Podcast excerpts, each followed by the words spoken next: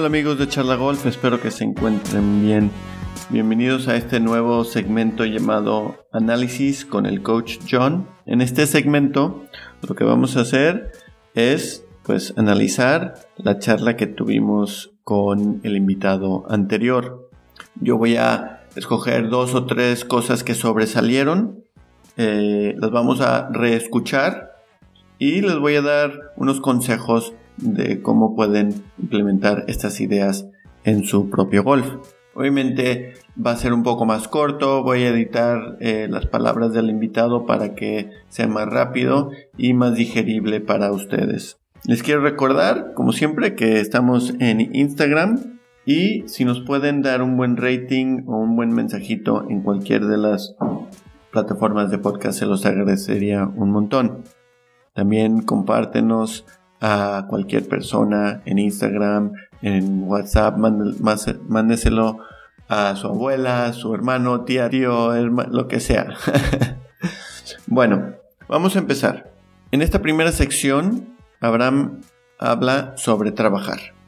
En ningún momento me sentí como de que me podía relajar o como que me salen las cosas muy fácil, como que siempre sentía que tenía que trabajar durísimo y jugar muy muy bien para tener oportunidad de, de ganar un torneo o de salir adelante o, escalar a la siguiente, hacia la siguiente etapa. Entonces, esa mentalidad siento que también me ayudó mucho el, no estar satisfecho y sí, el hambre de saber que no podía como, como sentirme cómodo, como que Ay, voy a ganar, voy a ganar esos torneos, o siempre sentía como que tenía que trabajar durísimo para, para tener un buen resultado.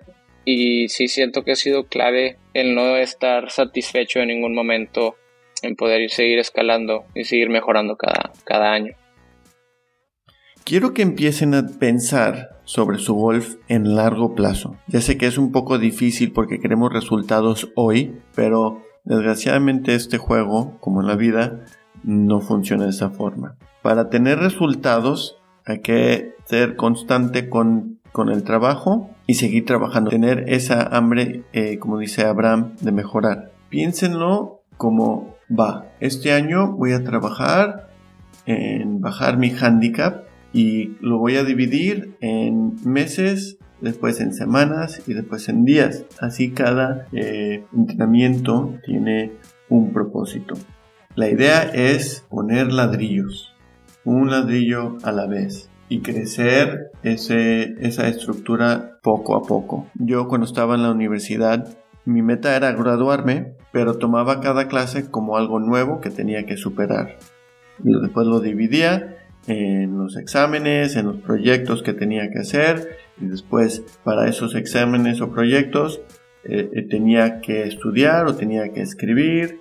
Poco a poco estaba eh, poniendo esos ladrillos. Yo en particular no era muy bueno para los estudios, a menos de que haya algo que me interese mucho. Entonces yo me sentía como si me estaba ahogando y si paraba de nadar me ahogaba rápidamente. Entonces hay que seguir nadando, como dice encontrando Nemo, Finding Nemo, just keep swimming, hay que seguir nadando. La segunda cosa que dice Abraham es sobre propósito de práctica. Sí, siento que sí ayuda el, ir con un propósito a, cuando vas a practicar, ayuda muchísimo. Porque puedes, puedes ir pegar bolas y pegar, pegar 3000 bolas, pero si no estás trabajando en algo, o, si no estás concentrado en lo que estás haciendo, a lo mejor no te estás ayudando en absolutamente nada.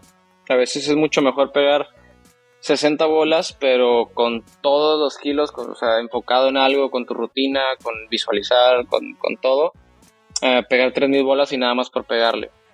Cada vez que vayas a practicar, hay que tener un propósito en mente. Una de las mejores formas es de dividir su práctica en secciones. Va, primero voy a trabajar en el pot, en qué cosa en particular, en distancia de pot, en dejarla en una zona eh, y reducir mi dispersión de pot. Y obviamente estas cosas eh, háblenlo con sus coaches. Si tienes un coach, háblalo con él a ver qué cosa puedo practicar para que cada cosa tenga un propósito. Después, si vas a tirar unas bolas, si son 60 bolas, 20 eh, bolas, trabajen en rutina. Cada vez la rutina igual. Agarras el palo, eh, escoges el, objetivo, haces dos swings, te comprometes a el tiro que vas a tirar, acomodas el palo detrás de la bola, eh, acomodas el cuerpo, mueves el palo para relajarte, miras al objetivo y le pegas. Algo así por el estilo, que sea simple, que no tarde más de 15-20 segundos y que sea rítmico la rutina. Después, 20 bolas en otra cosa particular. Por ejemplo, si tú y tu coach están trabajando en técnica, pues en esa, en esa cosa técnica. Si es poner el palo en una posición particular, pues esas, esas 20 bolas, tu mente está ahí eh, presente en lo que estás trabajando. Las últimas 20 bolas en otras cosas, por ejemplo, diferentes tiros. Una bola de, de esas 20 en fade, pues otra draw, pues una bola alta, una bola baja, con diferentes palos esa misma idea. Lo que a mí me gustó es trabajar en visualizar. Escuchen Abraham. Y es más que nada mucho, yo soy mucho de visualizar mi, mi tiro, dónde la voy a empezar, luego quiero ver en mi mente dónde va a caer en el green, cómo va a rodar, cómo va a agarrar el spin. Y ya cuando estoy parado ya no pienso nada más que, dale. Para hacerlo más simple, esto se puede empezar desde el pad, visualizar y lo dices en voz alta. Hay caída de derecha a izquierda, la bola va a rodar, va, va a subir a la derecha, va a bajar a la izquierda va a disminuir la velocidad y se va a meter al hoyo. Después lo trabajas igual con tiros de juego corto. Em, le, pego la bola, sale a esta altura, primer bote es en un sitio en particular, toma dos botes, empieza a rodar y se mete al hoyo. Algo así por el estilo.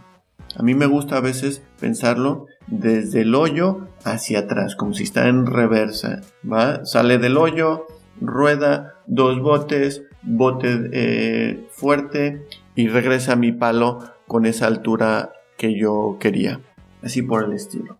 Bueno, espero que les haya gustado este nuevo segmento de análisis con el coach John. Obviamente cada, cada entrevista voy a escoger una, dos o tres cosas particulares que sobresalen para que ustedes puedan implementarlo a su golf y que sea fácil de digerir estas ideas. Bueno, muchas gracias y nos vemos hasta la próxima.